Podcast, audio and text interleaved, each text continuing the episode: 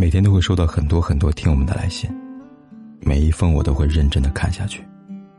如果你也想给凯子写信的话，可以在微信公众号里搜“凯子”，凯旋的凯，紫色的紫。关注订阅，点击第二个菜单栏的倾诉，就可以给我写信了。期待你的来信。来看今天的第一封求助信。他说：“凯哥你好，最近我很纠结。我是一个离了婚的女人，今年三十岁，前夫喜欢玩，喜欢赌博，没有责任感，不顾家，偶尔还会家庭暴力。我自己挣钱养家，到后来他出轨了，女方怀孕，他便抛弃我母女，跟那个女人在一起了。离婚之后，我心灰意冷，在网上认识了一个同样离异的男人，而他成了我离异后空虚心灵的寄托。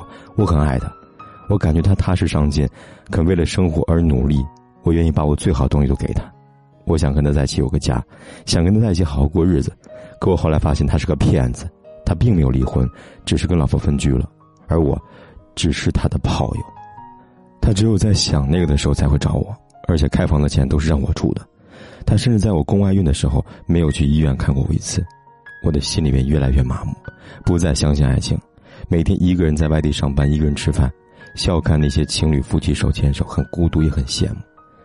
家里父母催得很紧，经朋友介绍认识了现在男朋友。他三十五岁，未婚，有稳定工作，为人踏实稳重，只会默默对我好，不会表达情绪。跟他在一起让我觉得心里很踏实。他把他最好东西都留给我了，我甚至会觉得自己二婚配不上他。可是我觉得我很幸福，不管以前经历了多少，我终于找到那个可以让我依靠、可以共度一生的人了。我辞掉外地工作，去他城市和他在一起。就在领证的前夕，我无意中发现他有糖尿病，他一直瞒着我。那个瞬间，我的脑袋都懵了，不知道老天为什么会这样对我。在我认为终于找到我的幸福的时候，给了我一这样一个打击：糖尿病，终身不可被治愈，遗传的几率，这几个字不停的在我脑海里边转啊转啊转。父母知道后不同意我们在一起，而我在犹豫，我很害怕，怕他有一天会离我而去。怕我们不知道能走到什么时候，丢下我一个人孤孤单单的面对这个世界，怕以后的孩子也会遗传这个疾病。可是，就让我这样放手，我真的很不舍得。我好不容易遇到这样一个人，给我温暖和安全感，有时帮我分担，我不忍心离开啊！我怕他会难过，怕他一个人照顾不好身体。可现实太可怕了，和他在一起有那么多的后顾之忧，我真的不知道该怎么办了。是继续，还是趁早放手呢？姑娘啊！你好，你的来信我看到了，我特别理解你的心情，因为我爸也是糖尿病，我每次看到他吃饭前都要打胰岛素的时候呢，我就特别的心疼，这确实是一个很麻烦的病，但是糖尿病并没有你想的那么悲观，也不是特别可怕的洪水猛兽，以现在的医疗手段，只要平时注意，活个几十年，没有问题，至少我爸糖尿病到现在差不多二十多年了，一直挺健康的。当然，我说这些并不是劝你和他在一起，我只是站在糖尿病患者的角度，客观说这个病没有你想那么可怕罢了。从我的角度看呢，你这次婚姻需要你警惕的，并不是他有糖尿病这个事情，我反而觉得他明明有病，却刻意隐藏这点，比糖尿病更糟糕。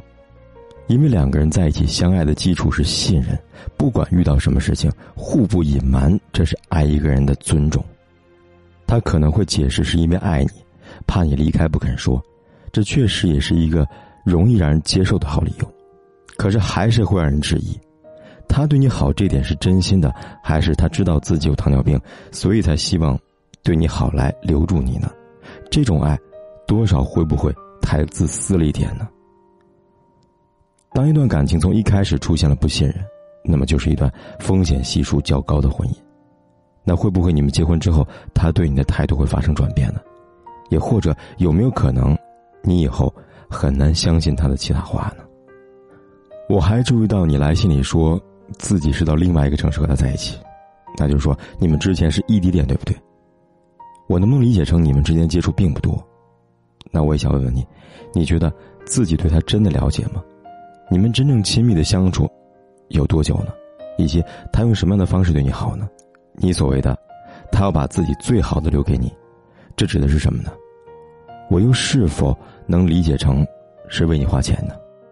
事实上，很多女人容易把讨好和爱混淆，这两者其实是有区别的。你有过一段失败的婚姻和一段错误的感情，你有没有想过，为什么你会选择这样的两个男人呢？是不是也是因为一开始被他们的好打动呢？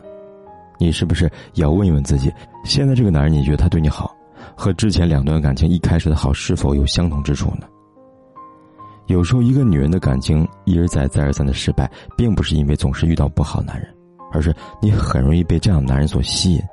你需要有一个人能很用力对你好，才能证明自己被爱。而所有一开始很用力的感情，也就那种一开始能特别体贴、特别浪漫、特别关心的感情，其实都是有风险的。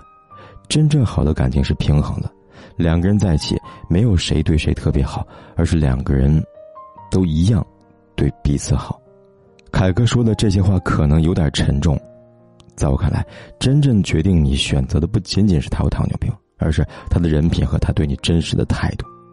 如果他真的如你所说给你幸福，你也相信这个男人对你是真心的，并且不舍得离开，那我个人建议你还是可以在了解过他的病情、咨询医生之后，可以考虑，但这需要时间，需要两个人面对面的一起相处，真正的了解。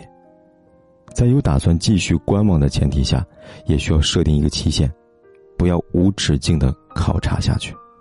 不过，我不得不说，换做这件事情是我的话，我是可以接受一个有糖尿病的人，我却接受不了一个在原则上撒谎的人。我觉得，一个人一旦说了谎，今后他的每一句话我都会打个问号。信任的基础一旦被打破，婚姻就会危机四伏了。看完今晚的这封来信，欢迎大家来参与评论。你们会给这个姑娘什么建议呢？是留下还是放弃离开呢？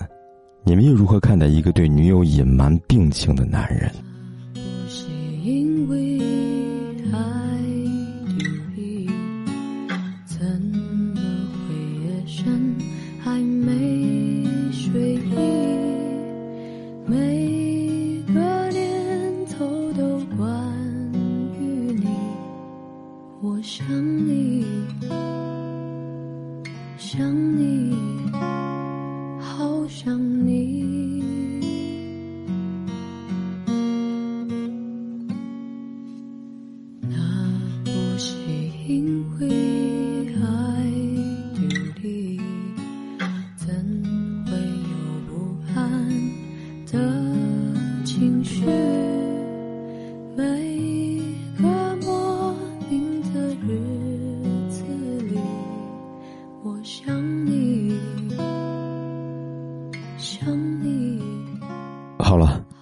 晚的来信呢就说到这里了。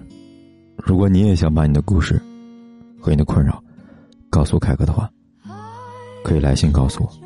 方法很简单，在微信里搜“凯子”，凯旋的凯，紫色的紫，点击关注，然后在第二个菜单栏里边选择“来信倾诉”，就可以给凯哥来信了。